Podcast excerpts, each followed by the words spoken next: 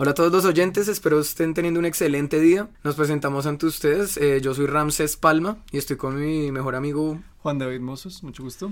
Nosotros somos los Patéticos. Este es el primer capítulo de este podcast que entregaremos regularmente, esperamos semanalmente muy pronto. A nosotros nos gusta hablar de temas polémicos más que todo, Distópicos, controversiales, futuristas, la verdad, es muy amplia la gama. temas así como que algunas veces son difíciles de trabajar, pero a nosotros nos gusta la rigurosidad metódica además que estos requieren.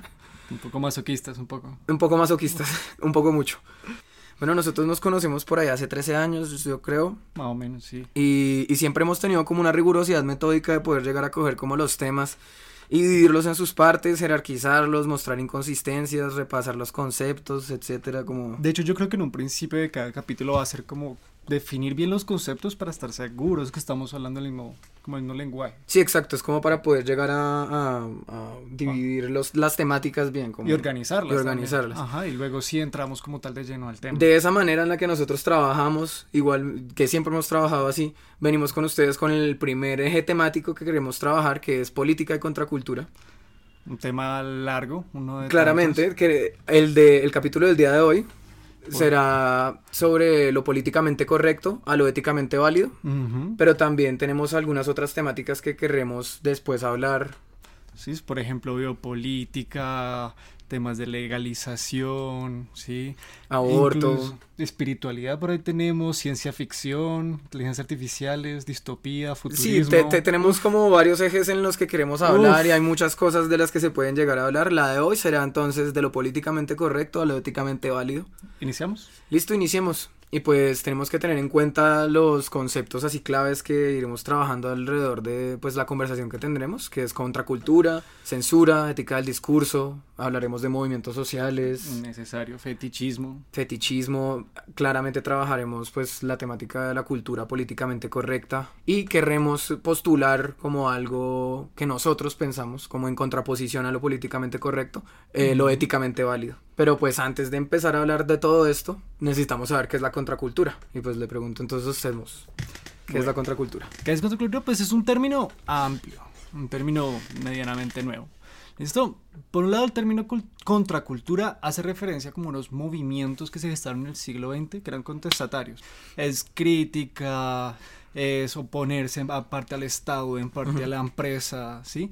¿Y por qué no existían antes? No es tanto que no existieran antes. Siempre, digamos, siempre se ha dado lugar a la protesta, hoy por hoy como un derecho, pero pues aparecen es porque ya tiene un impacto más grande. Por ejemplo, ejemplos fáciles, el rap, el metal El punk. y el punk.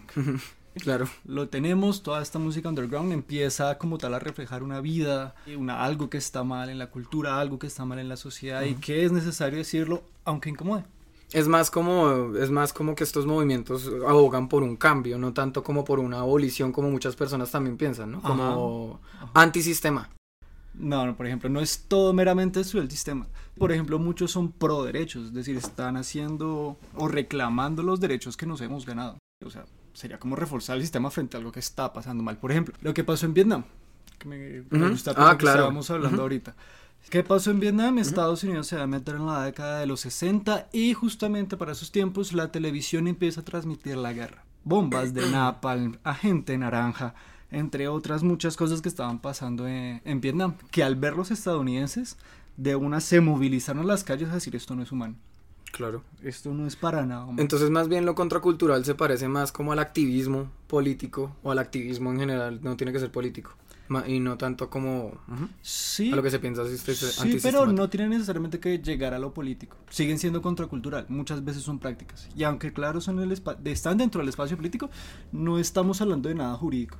No estamos hablando de cambiar leyes. Yo meto, yo, yo, yo meto lo, lo político es en el sentido de si el- lo contracultural intenta buscar, bueno, los movimientos contraculturales intentan como cambiar esas cosas que están, que, que no tan mal, Como esto del movimiento hippie para que dejaran de pues matar los, Los en. Vietnam, ajá, porque eso fue una horrible masacre.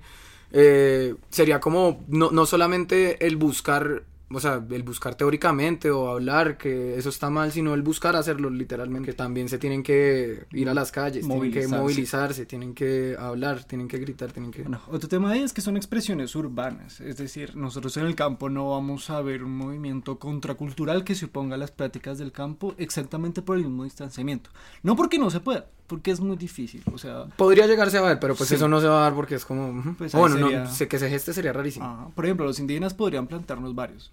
Pero pues no son mayorías, no tienen un impacto tan grande. En cambio, en las urbes, al estar todos tan juntos y concentrados en las ciudades, pues es mucho más visible, sobre todo a través de los medios y la tecnología, que es un punto también clave que, manejaremos. Y entonces ahí, ahí, también toca hacer una distinción entre lo que sería un movimiento social y lo que es lo contracultural, ¿no? en tanto a lo del activismo. exactamente, sí, porque hay un tema. Los movimientos sociales son un campo enorme de estudio. Se pueden abordar desde millones de formas hasta la televisión nos transmite varios movimientos sociales que se centran en el, no sé, en el centro de la ciudad con ah, pancartas.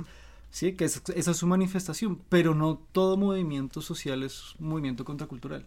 Algunos están a favor, otros están celebrando, otros están innovando. No necesariamente son. Movimientos sociales literal, así como se escucha la palabra. Es un movimiento de mucha gente. Exactamente. No necesitan ser contraculturales. El activismo ya también refiere a un movimiento de gente, pero en, aras de un cambio que normalmente tiende a ser político.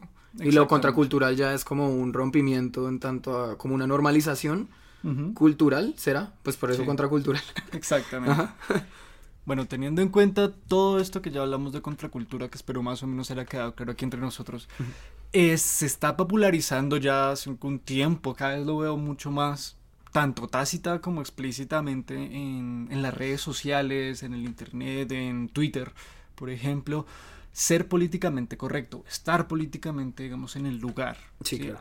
Le abro la pregunta a usted, usted, ¿usted qué entiende por políticamente correcto?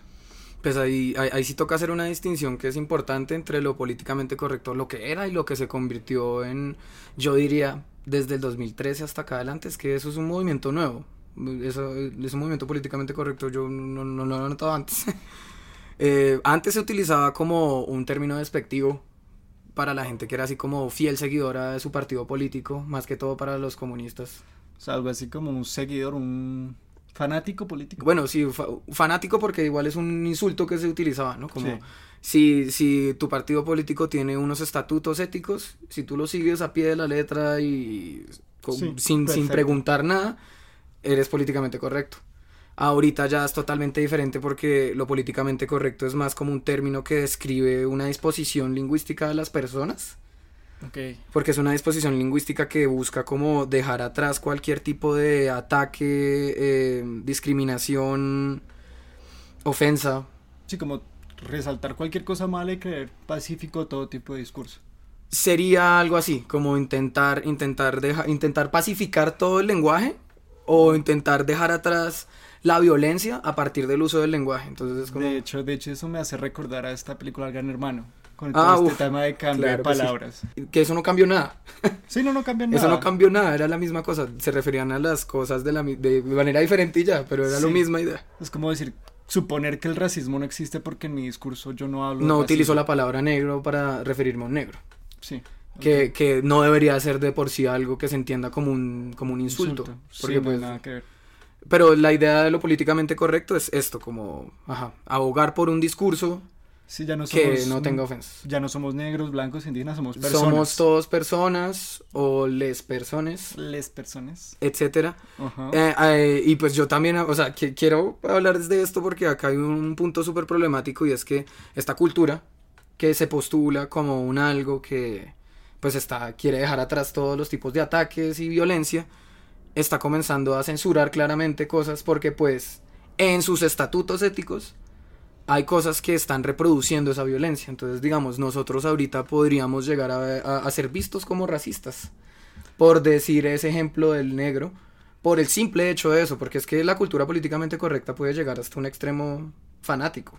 Sí, en donde cualquier cosa que se remita, supongo que a cualquier tipo de contexto sobre el racismo, contexto sobre el clasismo, entraría ya de una catalogar a la persona que está hablando como racista, como clasista. Eh, usted ya lo es, esa es la cosa. Ah, de hecho, hay, hay, una cosa que yo quiero también hablar que es como el determinismo lingüístico, que es literalmente el lenguaje determina el modo en el que nosotros vemos o, o, creamos el mundo. Y eso para mí es muy problemático porque pues el lenguaje no determina el mundo, el lenguaje es una forma de entender el mundo, No de determinarlo.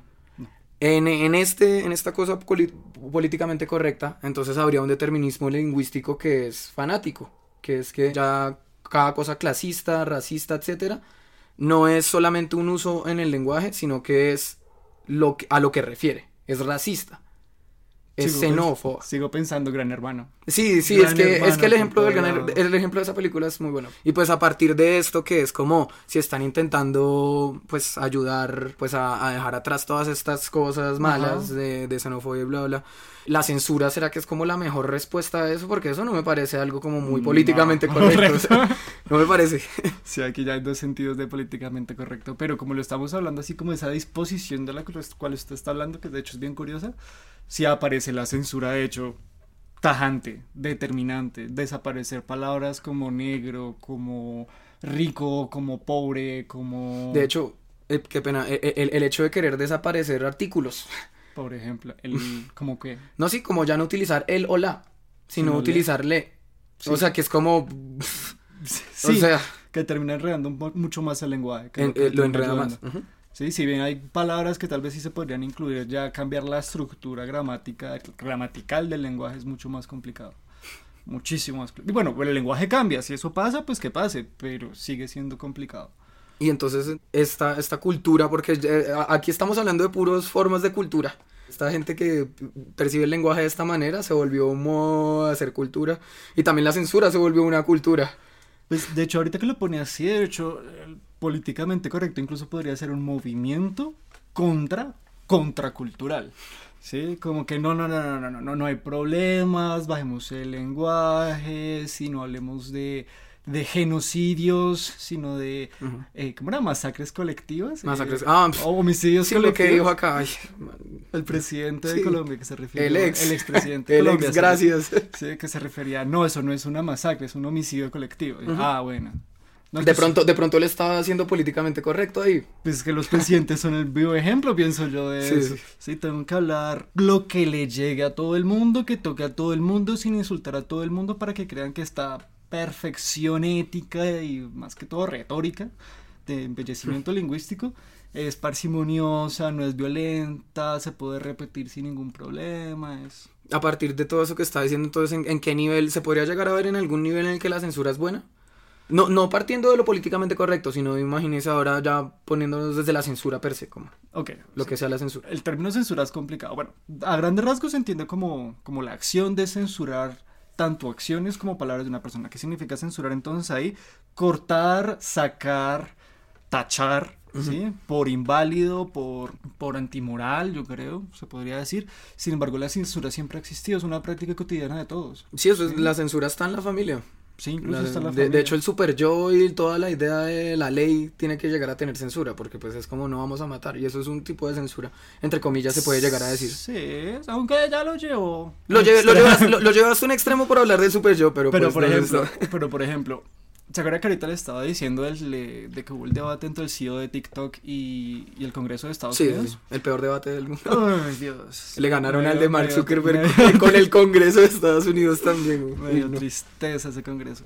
Pero, digamos, aparecía un tema importante que señalaba el CEO y es el manejo de la información, sobre todo con menores de edad, que es una política fuerte de TikTok, que ya es, hay contenido que no podemos mostrar abiertamente a los adolescentes, bueno, los menores de edad, niños incluidos, porque simplemente no lo van a entender. Pero el tipo de censura que estamos hablando en este momento no es una censura eterna, sino, ok, mientras tanto, mientras entiendes. Porque si no, vas a empezar a utilizar palabras con una carga conceptual, con una carga de uso, con una carga ética. ¿sí? mucho más fuerte. Que los niños no lo ven, mucho menos los adolescentes. ¿sí? Y darles un mal uso en esos casos es mucho más problemático. Pero más allá de eso, se puede compartir cualquier cosa, decía el CEO de TikTok. Pues eh, él hablando desde su plataforma, claramente. Ajá, porque pues obviamente. obviamente tienen cosas que los parámetros de la empresa no van a dejar. O sea, no pueden subir un video de gore o de No, violencia. porque ni como- pornografía. ni pornografía ni nada de eso. Pues, eh, eh, eso, si bien entra dentro de la censura, claro. eh, eh, eso ya no sería tanto censura, sino más bien como control de, la información, o sea, Sí, que sería, poco. que es diferente, como ya tienen sus políticas cada empresa. Ajá. Y si aceptan trabajar los datos de X o Y, eso ya es de la empresa, que eso es como la libertad de cada empresa, ¿no? Exactamente. Pero- Pero la, la censura de ahorita es más ideológica. Sí, como que a veces pensar cosas está mal. que en la película de Super Mario no haya aparecido ningún personaje transgénero. Entonces, entonces que la comunidad LGBT diga como, uy, esta gente es como transfóbica, ¿no? Empieza a parecer Y, eh, problemático.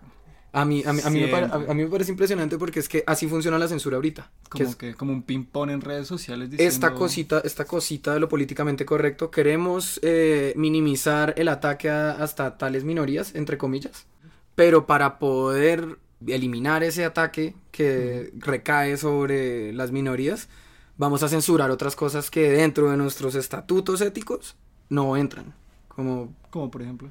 como por ejemplo el no utilizar ciertas palabras.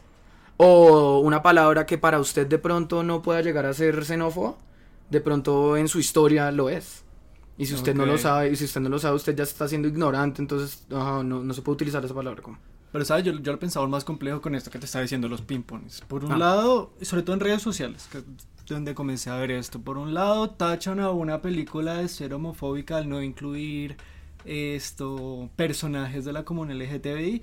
Por el otro lado, aparecen diciendo que yo tengo mi libertad, mi libertad de expresión, yo puedo decir lo que quiera, por lo tanto usted me está atacando a mí y parece una competencia al que está más herido. Sí, el ping-pong. Se botan la- el ping-pong de lado a lado como que alimentando una idea de superioridad ética Yo imaginaria. yo, yo, yo eso lo veo como una guerra de derechos ahorita. Entonces, como que todos tenemos derechos fundamentales y también tenemos la capacidad de hacer mostrar que somos humanos.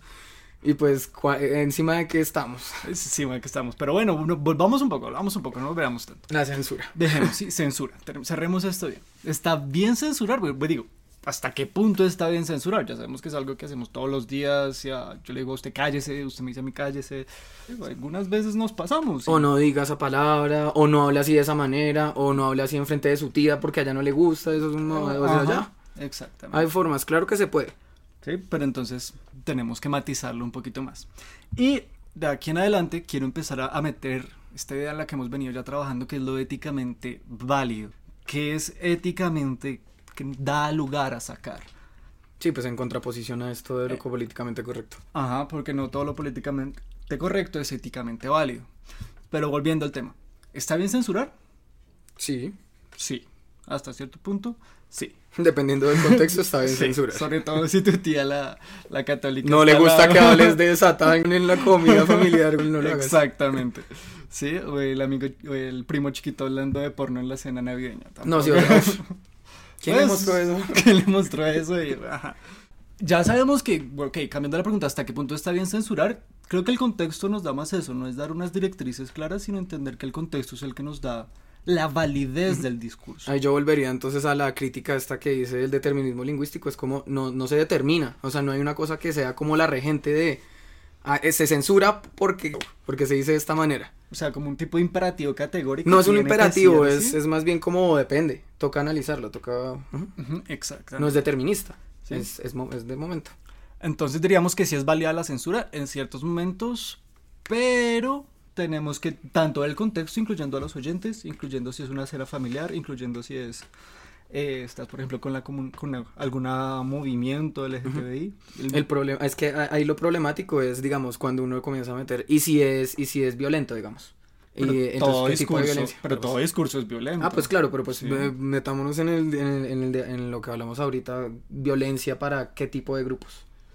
Sí, o sea, cómo se entiende la violencia, o sea, no- si bien es fácil pensarlo como que la censura es depende de un contexto, también es muy difícil porque ahí abre el paso este de la subjetividad.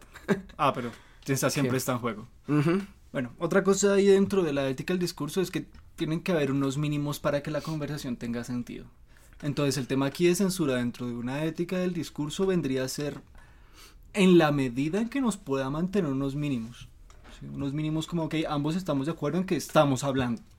Ambos estamos de acuerdo en que esto es el tema. Que de hecho pasan muchas conversaciones, mucho más en redes sociales, que la gente está hablando de diferentes cosas pensando que están hablando lo mismo.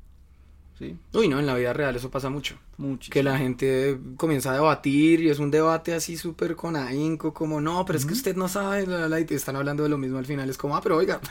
Exactamente. Ujú. A veces el problema es que se malinterpreta una palabra. Si las palabras suelen tener más de una sola definición, más de una sola acepción, ahí el contexto oracional nos da mucho más también que decir.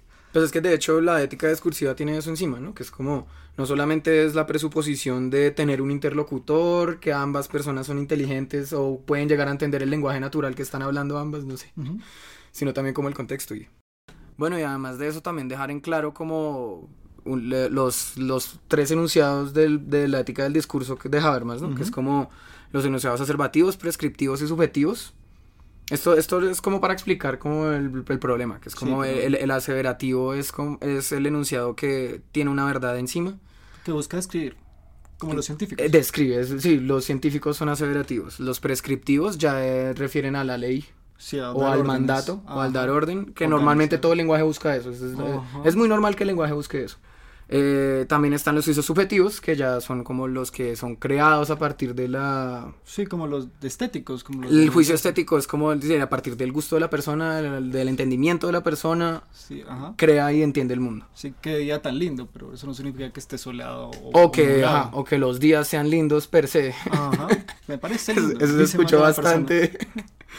Todo negativo, pero bueno, el, el punto es que en la política de la censura que estamos rayando un poco ahorita, eh, se parecen dejar atrás los juicios aseverativos y prescriptivos que adentro pues de la ética del discurso que tienen en cuenta que debe haber interlocutores, que de pronto te tienen que llegar a entender el lenguaje. Que tenga ¿sí? un contexto oracional. un Entonces, y contexto físico. un contexto racional, pues si, si estos, o sea, si estos dos tipos de enunciados se dejan atrás, ya solamente quedaría el, enunciado subjetivo como el que marca la realidad del el encuentro. Ah, Twitter. Entonces ahí ya podríamos, como en Twitter. Tal cual. Sí, exacto, sí. Eh, eh, de hecho, ese es el ejemplo, oiga, sí, ese es el ejemplo. Sí, lo que yo pienso es lo que El, es. el, ajá, el, juicio, el juicio subjetivo se, se, se posiciona como un juicio prescriptivo. Ujú. Y, y no importa, porque el juicio prescriptivo ya es este que es el de mandato, el que muestra una ley, el que, no sé, intenta que la gente funcione de cierta manera, etcétera. Sí, pero básicamente es pensar que lo que yo pienso es verdad porque yo lo pienso y no sé quién sea yo, no importa quién sea yo, ni el más educado ni el menos, es eso porque yo lo pienso. Es eso. Y eso es problemático porque uno de los primeros principios de la ética discursiva es el consenso, porque la idea no solamente es vamos a, a tener un debate y vamos a hablar caca por mucho tiempo y no llegar a nada. La idea de la ética del discurso pues es que lleguemos hasta un punto en el que podamos llegar a decir, bueno, si no pensamos igual, igual podemos llegar a un punto parecido, el Y consenso. Sí, pero el primer consenso tal vez sería en que ambos estamos hablando y si usted me está imponiendo su juicio discursivo, eh, su juicio subjetivo, perdón, es de lo que usted piensa como si eso fuera toda verdad, no importa que yo piense diferente, siempre va a estar mal. Por eso es que toca hacer la diferenciación porque pues sí, digamos, volviendo al, al ejemplo de lo políticamente correcto, si una persona políticamente correcta quiere censurar, no sé, Johnny Bravo, Ajá. porque este man, como le cae a las mujeres, es súper machista y misógino y, Sí. y, y reproduce una violencia que recae sobre el cuerpo de la mujer. Sí, sí, y no sí, sé sí, por qué, si no tiene nada que ver. Ajá, lo, lo caricaturiza porque es una caricatura, pero uno lo entiende siendo una persona Ya más adulto. ya más adulta. Eh, o sea, digamos, ya la persona políticamente correcta que quiera llegar a hacer eso, pues ya, pues posiciona su discurso como una prescripción lingüística Ujú. y no da paso para el consenso, porque entonces yo no le podría llegar a explicar a esa persona como, pero es una caricatura, porque ya para esa persona la, me diría como, pero, ah, entonces que todas, to- entonces la violencia se va a disminuir a eso, que es una caricatura, entonces dejemos que siga siendo violento. Y si yo le digo, pero pues es que tiene que pensar que eso no era la idea de esa caricatura, No. no, pero, o sea, sí, siempre va a haber un, un algo, Sí, sí, sí. sí, siempre va a haber algo, Total. y no va a haber consenso. Total, total. Pero bueno, también quería seguir adelante. Si bien estábamos hablando aquí de lo éticamente válido, de que hay unos mínimos, como el consenso que ambos estamos hablando, que hayan dos personas, que estas dos personas sean inteligentes y creer que uno está hablando con un gato no va para ningún lugar. No, sí, con los animales no funciona. ¿Sí? Eh, sí, de que vamos a llegar a ponernos de acuerdo, que estamos hablando el mismo lenguaje. Ahora quiero pasar a que es éticamente necesario, porque pues aquí está pasando algo mal. Sí, y es el hecho de creer que nuestra subjetividad es el mundo ¿sí? Y lo que nosotros pensamos tal cual es el mundo. ¿sí? Una ficción de redes sociales. El, determinismo lingüístico. El determinismo lingüístico, ¿sí? O, ahorita que lo mete, básicamente el determinismo lingüístico aquí entra es como... Como... Si no lo expreso en el lenguaje, ya aquí pensando de forma negativa, pues tampoco es real. Entonces, si no hablamos de homofobia, si no visualizamos el acoso, pues no existe. O sea, limpiemos las redes sociales de todas las palabras, un gran hermano perfecto a través de inteligencias artificiales. ¿Sí? Y ahora ya no se dice, y yo, por lo tanto ya no existe. Si hay nuevos modos de comprenderse, así como no binario, digamos, entonces el, el utilizar eh, cosas que se refieran a la mujer y al hombre está mal. Entonces, más bien utilicemos algo neutro, porque si se utiliza algo neutro, entre comillas, ya no se visibiliza el ataque en contra de esa persona diferente que no es ni hombre ni mujer, sino que es no binario. Sí, pero no, no, no, eso termina es haciendo un, como diríamos, un exterminio lingüístico por completo, ideológico también, porque pues yo no puedo pensar ni ser libre, aquí no hay, aquí no hay libertad de expresión. Hay sí, casi un sometimiento, a, o sea, queriendo y la violencia, de hecho terminamos abusando de ella. De hecho se crea una violencia que se me hace más fuerte y que ahorita está creando más problemáticas porque en las redes sociales se nota. Porque pues yo también, o sea, yo puedo llegar a pensar diferente en contra de este tipo de, de movimientos y, de, y de nuevos pensamientos.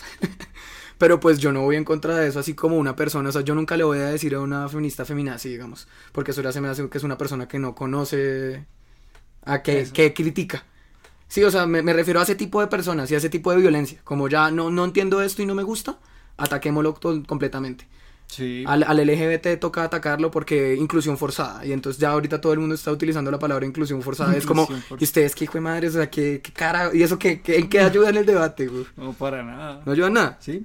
De hecho, aquí es necesario volver a retomar lo que nos ha enseñado la contracultura. Y es que hay veces hay que ser incómodo, incluso para los que queremos buscar, digamos, que se incluya gente, porque sí, sí, que se incluyan diferentes problemáticas también. Sobre todo dentro del lenguaje que aparecen muchas veces invisibles, pero va a incomodar hasta el más santo. De, uy, de hecho, yo ahí pensé, por, por esa cosa de la incomodada, pensé de una en Chantal Mouffe y Ernesto Laclau, con la democracia radical.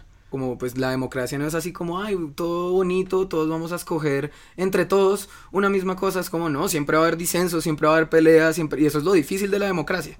Y toca reconocer que es difícil eso y ya. Entonces, obviamente, no, es, no todo es bonito ni todo es ajá, como lo estaba describiendo ahorita, sino como toca reconocer que eso existe, no abolirlo.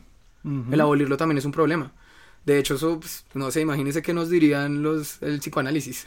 Abolir es lo peor. Exactamente, ok, va por ahí. Pero entonces toca hablar, ¿no? Tenemos que hablar de que están pasando cosas malas, de que hay corrupción, de que hay xenofobia, de que hay racismo, de que hay violencia de género, de que hay guerra, ¿sí? De que las cosas están de que más, más de que, además de que de que están mal, de que de que no, están mal, pues es que son reales. Más allá de eso, toca ponerle las cosas por su nombre. Que puede tener varias excepciones, sí, y que va a incomodar, sí, hasta a mí me incomodan de vez en cuando muchas cosas de las que yo pienso, es como, ¿será que sí? ¿Será que no? ¿Qué está pasando aquí? Y creo que hasta con el discurso de uno mismo, así sea dentro de uno, también toca ser abierto en ese tema, e incomodarse. ¿Sí? No creer que yo puedo llegar a ese punto de santidad perfecta donde logré incluir dentro de mi discurso. No, es que ninguno es así. Es, es, es, yo una pienso en los referentes como en South Park. O sea, como, la, como cuando comenzaron a molestar con lo políticamente correcto en South Park. Que literalmente el profesor PC, que después fue el director PC del políticamente correcto, el man intentaba hacer eso. Y todos sus panitas que eran así fisiculturistas querían era eso, como todo lo que dicen ya no van a hacer ningún tipo de violencia contra nadie porque pues esas palabras tienen micro micro racismos, o sea, la palabra la palabra de micro machismo, micro racismo es como uy, ya aquí hemos llegado. Pero pues también hay otra cosa es creer que cambiando el lenguaje la realidad cambia. Si bien el lenguaje es una realidad en sí misma, pues, que tiene diferentes juicios, pretensiones de verdad, pretensiones de poder, porque busca también organizar y dar órdenes, no significa que vaya a eliminar el machismo, porque pues es que no. palabras como... ¿Como cuál? Pues es que ahorita pensar, pensar esos ejemplos tan específicos ahorita es complicado. Sí, es que yo es que yo no sé, yo me yo, yo, yo me comienzo a pensar, mm, recuerdo una vez que vi una entrevista de una, de una chica lingüista que y estaba hablando en contra como del, del lenguaje inclusivo. Pero me, me gusta en el sentido que ella estaba hablando como es, pues a partir, una, una de las cositas de lo que nosotros estamos hablando, como el, el, el no uso en el lenguaje de ciertas cosas no va a hacer que esa violencia no se deje de reproducir. Porque entonces, la, y la abeja puso un ejemplo, no recuerdo el ejemplo porque pues es una vaina de, de lengua árabe. Y, y, el ejemplo era que pues en, en Arabia Saudita y en estas vainas eh, hay demasiada misoginia y claramente y atacan mucho a la mujer, pero en su lenguaje son neutros. Ellos no utilizan ni masculino ni femenino.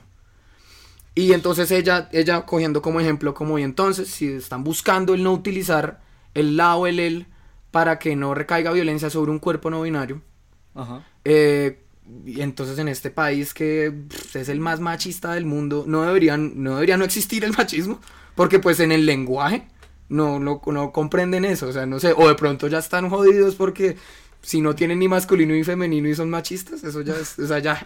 Pues es que esa es la cosa, el lenguaje per se no es ni masculino ni femenino. ya son las prácticas que se han dado a lo largo de la historia que determinan un como sí, porque ni siquiera es real.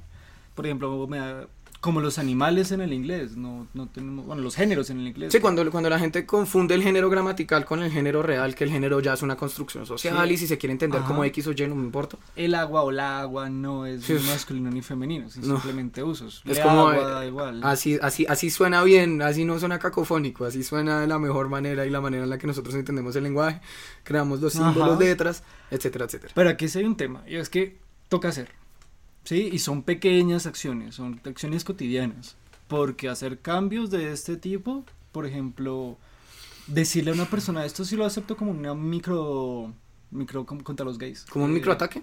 No, como un racismo, pero no es racismo, es contra los gays. ¿Homofóbico? Microhomofobia. Micro- Microhomofobia. No, no, eso no Pero creo. si suena muy rebuscado, sí sería como una microhomofobia, nunca lo he pensado. Sería como, ay, deje de correr tan gay, o deje de ser tan gay. Ah, bueno, sí, ya. Sí, es como gay, que, o sea, no estás usando una palabra que insulte. Igual, ¿Qué estás haciendo igual, lo difícil y lo que yo también entiendo de este tipo de luchas es como eso, porque digamos, que uno llore y que le digan afeminado. Por ejemplo. Eh, obviamente ahí hay un, una, una vaina que sí se entiende como homofóbica, claro. y si soy Porque refieren. ¿qué? Sí, o sea, si soy afeminado, que es que sí, es que el, el problema, El es, problema ese. es ese. El problema es eso, como, ¿y a usted qué le interesa? güey? ¿Y por qué utiliza algo así para buscar insultarme así o caricaturizarme? ¿Por qué ¿sí? caricaturizarme o por qué insultarme por la imagen de una persona homosexual? Sí, o mi- Siendo usted heterosexual, cisgénero, etcétera. Ajá, o micromachismos, como, ay, corres como niña. que- Ajá, o corres como niña. Eh, digamos, ese tipo de cosas se sabe que hay en el lenguaje. Lo difícil es abolirlas. La censura, que, que aboga lo políticamente correcto y el lenguaje inclusivo y toda esta vaina, no me parece que ayude en nada porque no ayuda en nada. O sea, eh, eh, en, en la idiosincrasia colombiana le van a seguir diciendo a un man eh, que se comporta, entre comillas, como no un man, estos, estas cosas así, ajá, insultos que tengan que referir a algo de homosexualidad. Exactamente. Y no, normal, eh, así en el llano, ¿qué carajos les va a interesar a esa gente? O sea, no sé, imagínense nuestros abuelos, nuestros papás, o sea, hay mucha gente que no va a cambiar eso, eso no va a cambiar. La vaina es cambiar la disposición, me parece a mí, es cambiar la disposición en la que el lenguaje no, no se, se recibe. Sí. Esa es, es que esa es la cosa, ese es el problema. De hecho, esa es la lucha también por estos micromachismos, micro... ¿Cómo habíamos dicho? Microhomofobia. Micro- Microhomofobia o microclasismos. Ajá. ¿sí? Sí, que ahí es simplemente cómo reaccionamos a eso. Lo puede decir, sí, no lo voy a censurar. En una medida le voy a decir que no, sino que ya no tendrá el mismo impacto porque realmente si nos vamos a la definición correcta no nos está diciendo nada. Corre como gay, es que acaso ser gay te da poderes, está corriendo más rápido, está Corre más lento, menos. corre más que... que... ¿Qué? Sí, corra como tortuga. Ah, bueno, ya sé que Ujú. tortugas se corren rápido. Pero ese no es el tema. Ay, tortuga. Pe- sí. Em, Eso para otro podcast. Tortugas que corren rápido. y otros animales interesantes. Pero pues asumir esa posición cómoda también de, em, digamos, esta, esta política, ser políticamente correcto entonces, en donde, bueno, ya no lo digamos, pero que no vamos a decir ahora, no digamos la palabra gay porque ahora que los gays no existen. Eh, eso es, ajá, la abolición, el lenguaje. Ajá. Es como, ah, entonces ya no podemos decir negro porque eso es racista. Es como, pero entonces, ¿cómo le llamo a la persona de color? ¿Persona de color? los estadounidenses O sea, de hecho- problemas De hecho, eso. persona de color me suena más racista que negro. Sí, Obviamente es igual. como, porque le dice persona de color? El man es negro, weón. Pues que nosotros aquí es de, de nuestro país latinoamericano, la verdad, compartir con la con los afrodescendientes. Sí, es Igual tema todos, de cada día. todos somos mulatos, hermano. No, pues y, y no lo tendrían por qué ser, o sea, estos mestizos todos, y si no lo es, no, no hay lío. Ya no Sí, estamos en épocas de la colonia ni nada Ujú. de eso. Sí, aunque sí hay temas con la política y el blancamiento que tocaremos de hecho en otro podcast. Pero entonces, entonces ahí, porque pues es que aquí estamos es como dándole las vueltas al problema, pero igual no creo que vayamos a encontrar entonces un consenso porque está difícil. Al igual que esta gente que no, que no tiene en cuenta el consenso. Yo le diría que sí llegaremos a consenso. ¿Sí? ¿Cuál sería el consenso? Hay que hablar. ¿Hay que hablar? Sin abolir. Eh, pero entonces eso ya sería que hubiese una disposición de ambos lados, ¿no? Como en la ética discursiva, que haya disposición de ambos lados. Y de un lado no va a haber disposición. ¿Cuál no va a haber disposición? Porque es que usted, pues del lado de lo políticamente correcto. Ah, Porque ya sabemos que aquí están posicionándose prescriptivamente sobre cualquier tipo de cosa. Porque me imagino que ya es como ya que mamera la violencia, entonces ya no. Y ya no le pueden decir nada. Tipo eh, porque claramente, claramente el hablar es, un, es una solución. Claro, o sea. Bueno, está bien, decir las cosas. Que irritan, que incomodan, no guardárselas, no reprimirlas decirlas, preguntar si está bien o está mal.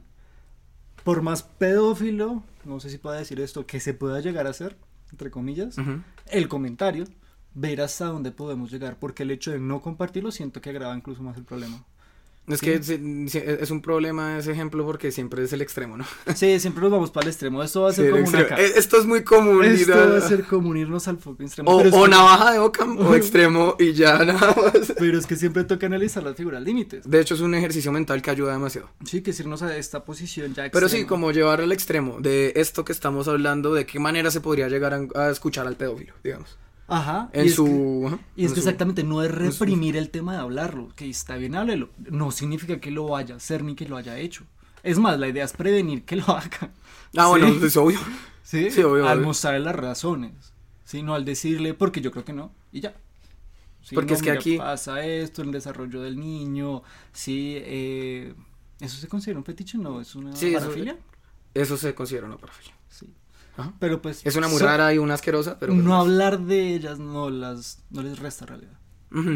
Sí, y no creo que vayan a desaparecer el lenguaje y eliminar la palabra lenguaje. Pues, de hecho, invisibiliza que existen estas personas, por lo cual ni siquiera aparecerían en el, aspecto jurídico y no podríamos penalizar a este tipo de personas. Es que por eso es, por, eso es que yo creo que aquí sí, como que no hay consenso. Eh, me parece, o, es un consenso súper difícil de hacer. Porque es que por un lado, eh, es que además es que también, bueno, primero explico. Por un lado están las personas que abogan por dejar de reproducir la violencia en el lenguaje, porque creen que en el lenguaje es que se reproduce la violencia per se, como que ah, determina el mundo. Y no. Después están las otras personas que pueden llegar a ser racistas o xenófobas, claro, que son las personas que tenemos que atacar. Y también están las otras personas que no son ni racistas ni xenófobas, pero que caen en racista y xenófoba por, su, por el lenguaje que utilizan pero, que, pero que estas primeras personas son las que las categorizan de esa manera. Entonces, obviamente eso crea un, un, un doble filo en el que las personas, o sea, esta gente está intentando por, esta gente me refiero a la que a, los PC, a los políticamente correctos, digámosles PC, eh, que intentan que intentan como cambiar esto, están intentando como hacer un cambio bueno en la gente y lo están creando al revés. Al revés es porque pues la gente se cansa y ya están como ya, qué mamera. Porque carajos tienen que cambiar a Belma y ponerla negra en esta vaina de scooby Si Belma es un personaje que ya existía antes, sí, o sea, como ya existe, ¿por qué carajos no crear algo nuevo? No, es que usted está siendo racista, pero ¿por qué carajos estoy siendo racista? Estoy, solo quiero ver a Belma como es el personaje ya. Crecí viendo Scooby-Doo. Exactamente. de madre. Aquí hay cosas que tendremos que dejar. Es un doble filo muy fuerte porque es que está creando mucha, está creando mucha división. Pero es la política. Y la política, literalmente la política. Y, Hollywood. O sea, esa gente se está haciendo valer de una lucha real en la que hay violencia y eh, que recae sobre cuerpos y es algo real porque eso no se demerita. Y, si, es una persona que tenga por lo menos un poquito de inteligencia, sabe que eso es real, ¿no?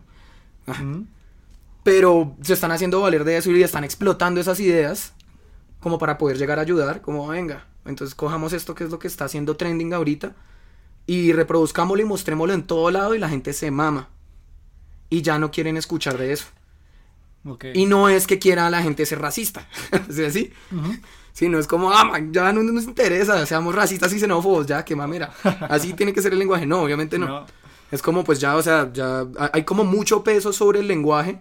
Claramente tiene que haber peso sobre el lenguaje porque el lenguaje es pues la manera en la que nosotros nos comunicamos, pero no por ello, no, o sea, no de esta manera, como... Sí, no tomarla como si fuera real.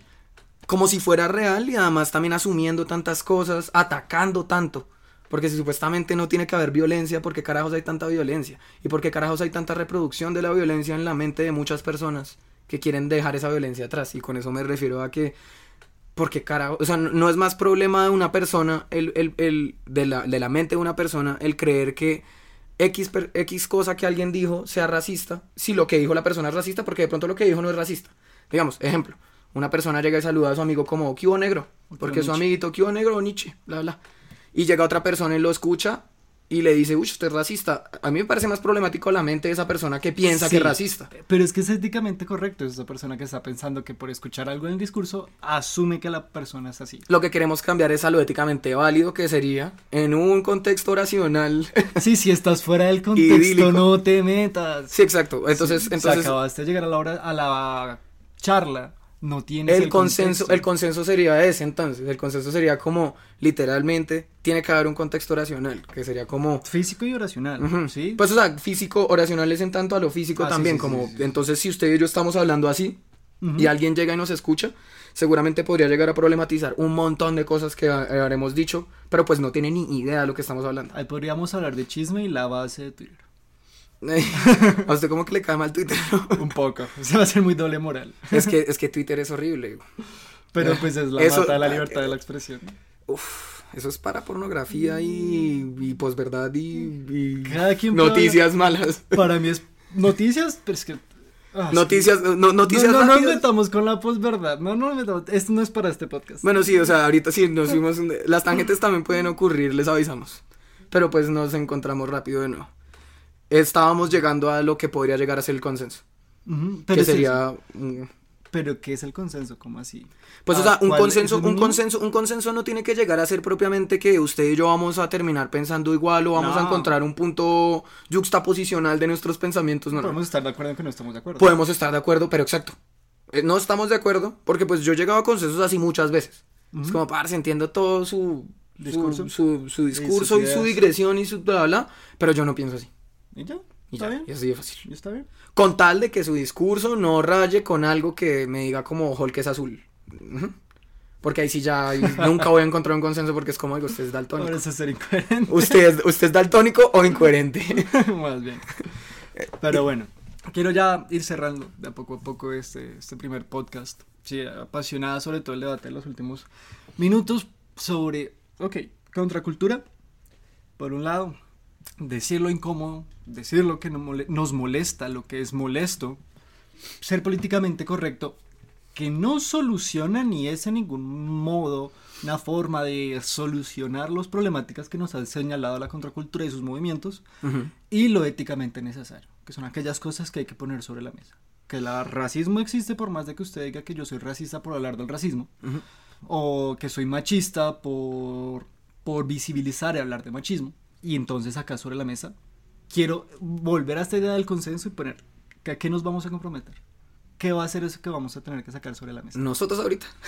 En lo que sigue de podcast. Porque, ah, uy, en, En lo que sigue, en lo que sigue de podcast, como cada uno va a hablar de cosas tan diferentes, eso sí es, cada, es incierto. Es Pero incierto. uno, no nos vamos a discriminar. No, Dos, no buscamos... eh, eso sí, bueno, ah, bueno, eso, es- eso es un buen punto para dejar acá al final, como nada que ver. Aquí no hay Ajá. racismo, ni xenofobia, ni, ni discriminación. Aquí entran todas las ideas. Queremos invitar gente también de pronto a hablar en algún momento. Ajá. Que, que, que sepan sobre los temas que queremos hablar. Total. Eh, y que podemos tocar estos temas incómodos sin por ello llegar a replicar esas conductas en nuestra vida diaria. Son Queremos es problematizarlo. Ajá. Porque a mí me parece que, como ahorita, lo que estamos hablando, esto es muy problematizable. Toca, toca problematizarlo. Toca, es que ese, ese es el tema de Toca. lo éticamente necesario. Toca. Como y todos de lo cómodo. Sacarnos Sacarlos de lo como... Ya, de Twitter. Chao. ya no más Detrás de-. Detrás de las pantallas. pues, Los- las pantallas son lo peor para poder llegar a intentar buscar este tipo de consensos o intentar ah, relajar las peleas. Ajá, Realmente no. Por- porque pues, y además existen los troles, o sea, paila. lo- gracias a los troles también estamos odios. El punto es que toca actuar y toca reconocer que sí hay un problema, claro, de violencia Sí. y de reproducción de violencia, pero no por ello me parece que la- esa, esa, esa, esa búsqueda de, de como normatización lingüística sea una solución. sea una solución. Esa yo creo que es la peor solución. Es que de hecho, recuerda, recuerda lo Que que no le dije. Recuerda lo que le dije de lo políticamente correcto que se utilizaba peyorativamente antes. De hecho, los políticamente correctos se volvieron políticamente correctos como lo peyorativo. Ujú. Seguidores totalmente así ciegos de su, de su ideología y de su forma de ver el mundo y de, y de entender el mundo. Pero espera, espera, espera, espera. Yo aquí la verdad ya no siento en un impas. Porque por un lado siento como esto que te decía los pimpones, donde las personas buscan tener una superioridad moral.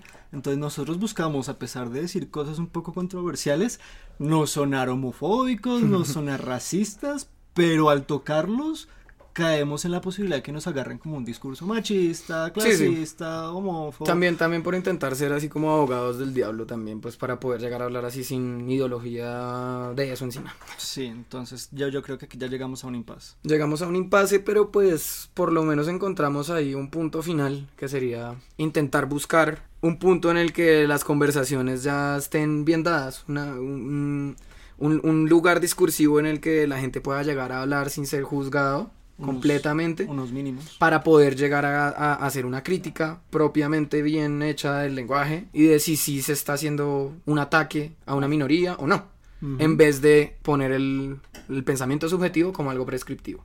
Que es lo que el problema, el, el, el mayor problema que vi en lo que hablamos es eso. No, es Cuando se pone...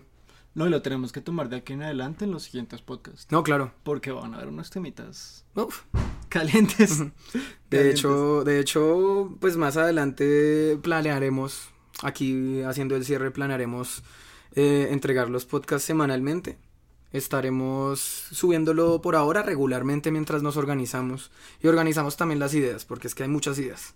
Hay muchas ideas. También dependiendo de lo que los oyentes quieran oír, sacaremos uno sobre otro, adelantaremos uno, ya tenemos varios planeados. Si a alguien le interesa, nosotros ya tenemos el siguiente planeado y a todo el mundo le va a interesar claramente porque va a ser acerca de aceleracionismo, inteligencia artificial y distopías, que es lo que se está dando ahorita. Todos bienvenidos. La gente está pensando cosas muy malas y todos vamos a quedar Ah, tampoco, ¿por qué siempre vas a tomar esa posición de, porque esa de es la que toca tomar.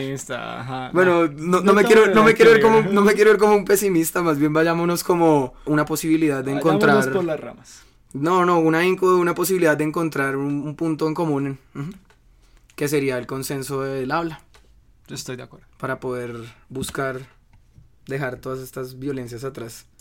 Y pues ya, eso sería lo último. Gracias por todo. Estuvo chévere. Gracias por todo, claro Estuvo que sí. la conversación. Nos seguiremos hablando claramente si nos quieren escuchar, Claro que porque sí. somos los patéticos, carajo.